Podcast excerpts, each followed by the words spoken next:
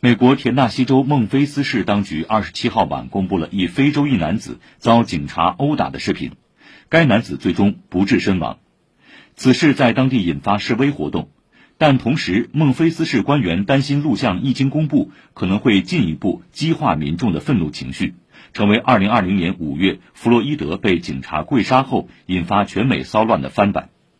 白宫官员当天也与全美十六个城市的市长举行了电话会议，向他们简要介绍了为应对抗议活动所提供的联邦支持的准备工作。